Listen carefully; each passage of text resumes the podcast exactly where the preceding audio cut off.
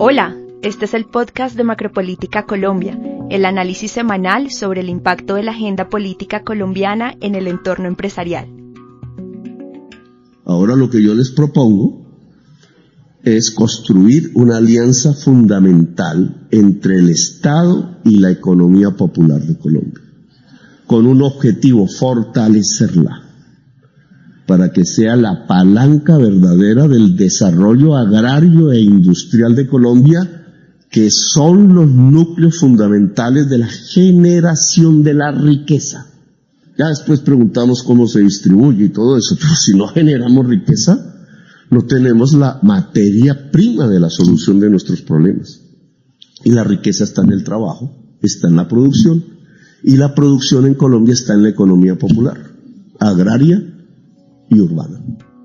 Según el Departamento Administrativo Nacional de Estadística, el crecimiento de la economía en el mes de agosto fue de 8,62%. Igualmente, Colombia se posiciona como el país suramericano con mayor crecimiento económico al cierre de 2022. El presidente de la República, Gustavo Petro, ya no cuenta con el porcentaje de imagen favorable con la que inició su mandato en el país hace poco más de dos meses. Las propuestas de reformas tributaria y política, entre otras, no han sido bien recibidas por la población y así lo refleja la última encuesta realizada por la firma Invamer Poll. Gustavo Petro inició su gobierno con una aceptación del 56%, pero la medición para el mes de octubre es del 46%, lo que indica una disminución del 10% y que la luna de miel parece acabarse, en especial porque la incertidumbre por sus políticas y una situación económica de creciente inflación no dejan bien parado al mandatario. Dentro del sondeo se realizó la pregunta ¿cree usted que las cosas en Colombia están mejorando o están empeorando? Y la respuesta de un 64% de las personas encuestadas indica que en el país las cosas están empeorando, mientras que un 22% considera que están mejorando, representando una caída de 11 puntos desde la medición de agosto. Inconformidades contra el gobierno posible pérdida de apoyo por parte de los partidos políticos y la caída de 10 puntos en la aprobación evidencian que la gobernabilidad de Gustavo Petro podría verse debilitada en el mediano plazo. Soy Juana Acuña, consultora de Prospectiva Colombia. Para analizar estos temas están conmigo hoy Mario Gómez, socio director de Prospectiva Colombia, y Zulma González, analista política de Macropolítica Colombia y nuestra moderadora hoy. Juana, Mario, bienvenidos. Esta semana el DANE reveló la cifra de crecimiento de la economía que se acerca al 8,62% para el mes de agosto, una cifra bastante alentadora considerando los periodos anteriores y el comparativo anual. ¿Qué nos puedes contar al respecto, Mario? ¿Cómo están? Muchas gracias por la invitación.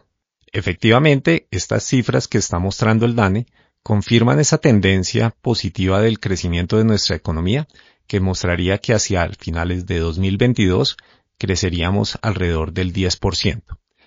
Muy interesante ver cómo es el consumo de los ciudadanos el que está jalando la economía, particularmente el sector de comercio.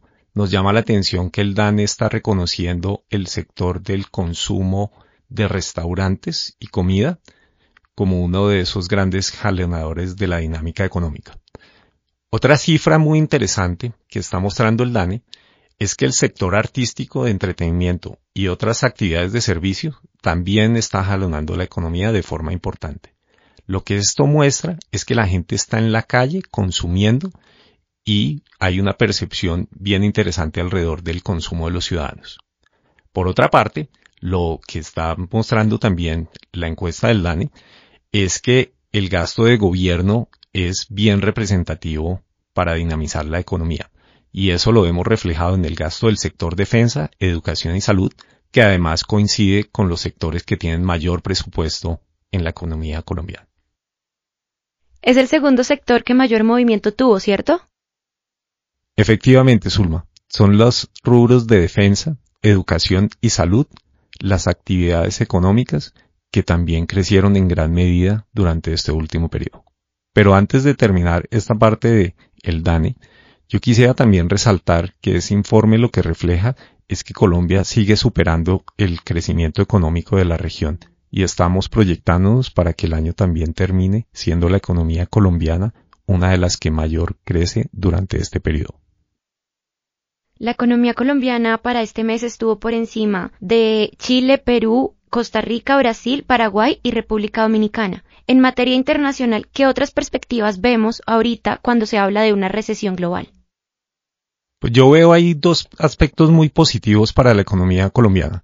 Lo primero es que el tema de una recesión para el próximo año casi que se descartaría por las proyecciones que estamos viendo sobre la economía. Más o menos nuestra economía estaría creciendo para el año 2023 alrededor del 3%, mientras que otras economías del mundo decrecerían. Adicionalmente, Colombia va a estar en una situación también muy positiva en comparación con otros grandes países del mundo y esto es que muchas de esas economías van a encontrarse en una situación de esta inflación. Esto es la unión entre no crecimiento económico y una inflación acelerada. Colombia no va a tener esa característica de tener un crecimiento económico nulo. Me gustaría que continuáramos, Mario, con esta perspectiva internacional. Hace dos días Gustavo Petro hizo un anuncio en medios de comunicación pidiendo a los países de la región que se reunieran en bloque para generar acciones en contra de esta posible o eventual recesión global. ¿Qué nos puedes comentar al respecto? Bueno, aquí seguimos viendo esa tendencia de Petro para configurarse como un líder regional. También estamos viendo que él empieza a ver cómo ante estos vientos de crisis empieza a plantear que es mejor unirse para enfrentarla Adicionalmente, hizo una declaración que en mi opinión es políticamente incorrecta y es que está diciendo que hay una amenaza por la crisis económica global, pero la parte que considero que es políticamente incorrecta es algo que todos sabemos que en público un presidente no debería decir y es que las tasas de interés en Estados Unidos van a seguir afectando el resto de las economías del mundo. Claro, y estos pronunciamientos se alinean con lo que se había mencionado anteriormente y las críticas de Gustavo Petro por Twitter hacia las decisiones del Banco de la República. Pero acá el punto de inflexión es que no estamos hablando únicamente de política doméstica y política local, sino que Gustavo Petro ahora se refiere a Estados Unidos como el principal responsable del estado actual de la economía y pues que él la califica como crisis. De acuerdo, y tal vez por eso también convocó a todos los gobiernos de América Latina a establecer una agenda común para enfrentar la crisis. Por otra parte, el dólar está próximo a llegar a los cinco mil pesos. ¿Qué impactos vemos acá desde perspectiva para la población? El impacto que estamos viendo directamente en este momento es alrededor de la inflación de los alimentos. Esto va a afectar la canasta familiar. Para darte un ejemplo, en temas como arroz y huevo, que han crecido particularmente los precios en un 30% en los últimos meses, tiene que ver con ese costo de insumos importados como son agroquímicos o concentrado de alimentos para eh, los pollos. También vamos a ver que los sectores más afectados son las clases que están en los estratos 1 y 2. Pero además de esos efectos sobre la población, yo destacaría los efectos políticos que tiene el tema de la tasa de cambio. Todos sabemos que hay un componente muy importante alrededor de las tasas de interés de Estados Unidos, como un ejemplo para mostrar que esto obedece a factores externos que están fuera del control del gobierno, pero también hay unos temas internos que la población va a terminar achacándole al presidente de la República. Y esto tiene mucho que ver con la incertidumbre que se está generando alrededor de algunos anuncios del gobierno, Vemos hoy viernes, que es cuando estamos grabando este podcast, que ya están tratando de corregir esto por medio de anuncios oficiales, aclarando declaraciones de algunos ministros y también haciendo algunas correcciones sobre lo que se ha dejado en la percepción pública. Eso me parece muy importante. Y por otro lado, vamos a ver que va a tener un impacto muy grande porque la tasa de cambio va a también limitar la capacidad de endeudamiento del gobierno en el exterior. En ese sentido, ¿se podrían ver entonces limitadas las acciones y los proyectos de carácter social que tiene el gobierno? Yo no creería, Zulma, porque esto depende más de lo que se apruebe en la reforma tributaria, a pesar de lo que se está diciendo que no sería de ese nivel de 22 billones de pesos que aspira a tener el gobierno y que descendería eventualmente hacia 13 billones, creemos desde perspectiva que políticamente el gobierno tiene el músculo para sacarla adelante. y si sale eso adelante, sí le permitiría adelantar esas reformas que el país necesita. Esta semana el Partido Liberal y el Partido de la U mostraron que quieren continuar negociando puntos de la reforma tributaria con el gobierno. ¿Esto tendría alguna implicación en materia de gobernabilidad para Petro, sumado con marchas, sumado con los resultados de la encuesta Inbamer para el mes de octubre? ¿Qué nos puedes comentar al respecto, Mario? Yo creo que aquí hay que dividir el tema en dos puntos. El primero es que frente al Congreso esto es el ejercicio típico que vemos cada vez que hay una reforma tributaria, son estrategias de negociación de los partidos que al final terminarán cediendo y no van a afectar la gobernabilidad.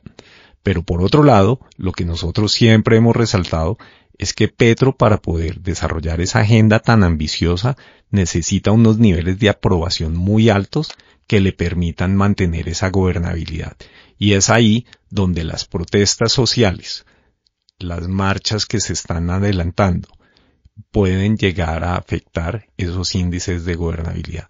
En resumen, lo que él necesita es mantener esos niveles de aprobación altos, que por cierto, como vimos en la última encuesta, cayeron en 20 puntos, para poder seguir avanzando en esa agenda de reformas que pueden llegar a ser muy polémicas. Además de esa caída en los 20 puntos en la aprobación de Gustavo Petro, ¿qué otros datos podrías destacar de la encuesta? Pues yo creo que aquí hay un tema bien interesante. Cuando uno analiza la encuesta, lo que ve es que los grandes problemas del país por los cuales se eligió a Gustavo Petro permanecen y la preocupación alrededor de estos aumenta. Esto lo que nos muestra es que Petro tiene un gran reto para poder responder a esas demandas sociales que los llevaron al poder y eso lo va a poner en problemas. Doy algunos ejemplos. El tema de anticorrupción sigue siendo un tema de muchísima preocupación para los colombianos. El tema de orden público sigue siendo un tema de mucha preocupación y estamos viendo que la situación rápidamente no ha podido mejorar. Esto va a continuar impactando la percepción pública. Pero también estamos viendo que el porcentaje de personas que creen que las cosas se están empeorando está pasando del 48% al 64% en cuestión de un mes o un par de meses. Este tema es de mucha preocupación para la perspectiva de Petro, pero como hemos dicho en prospectiva, esto es algo completamente natural después de los primeros días de entrada en un gobierno. Así lo vimos en el gobierno de Duque, así lo vimos en la transición del gobierno de Santos a Duque. Esto es algo estacional que sucede así todos los cambios de gobierno. Frente a los asuntos sociales, la encuesta Inbamer nos arrojaba que en el mes de agosto el 53% de los colombianos consideraba que los temas de pobreza estaban empeorando. Lo que nos muestra ahora esta encuesta de octubre es que ahora el 59% de los colombianos considera que esta situación se continúa complicando. ¿Qué podemos ver ahí, Mario? Un tema complejo para Petro. Este tema de lucha contra la pobreza fue claramente algo que lo ayudó a llegar al poder y la percepción pública es que está empeorando la situación. Esto no ayuda para sus niveles de percepción pública que, como estábamos diciendo, necesitan mantenerse elevados. A este escenario le sumamos que continúa la convocatoria para las marchas en contra de las reformas estructurales del gobierno de Petro. Se espera que la próxima semana, el 26 de octubre, se lleve a cabo otra manifestación. Efectivamente, Zulma, este es un tema que continuaremos monitoreando y vamos a reportarlo a nuestros clientes en su momento. Bueno, Mario, muchísimas gracias por acompañarnos hoy. Gracias a ustedes. Feliz día para ti y para nuestros clientes. Que estén muy bien. El presupuesto general de la Nación para 2023 avanza en el Congreso. Dos días antes del plazo legal establecido, la Cámara de Representantes y el Senado aprobaron 405,6 billones de pesos para financiar los gastos e inversiones del país. La próxima semana se adelantarán reuniones entre el Gobierno y las bancadas del Congreso para llegar a consenso sobre la reforma tributaria, no obstante, el Partido Liberal creó una subcomisión de estudio para el articulado y el Partido de la U anunció que buscará negociar algunos temas con el gobierno. Este fue el Macropolítica Podcast, el podcast semanal del equipo de análisis político de Prospectiva Colombia. Durante este episodio usted escuchó audios de Yamil Lima y el portal colombia.com. Gracias por escucharnos y hasta la próxima semana.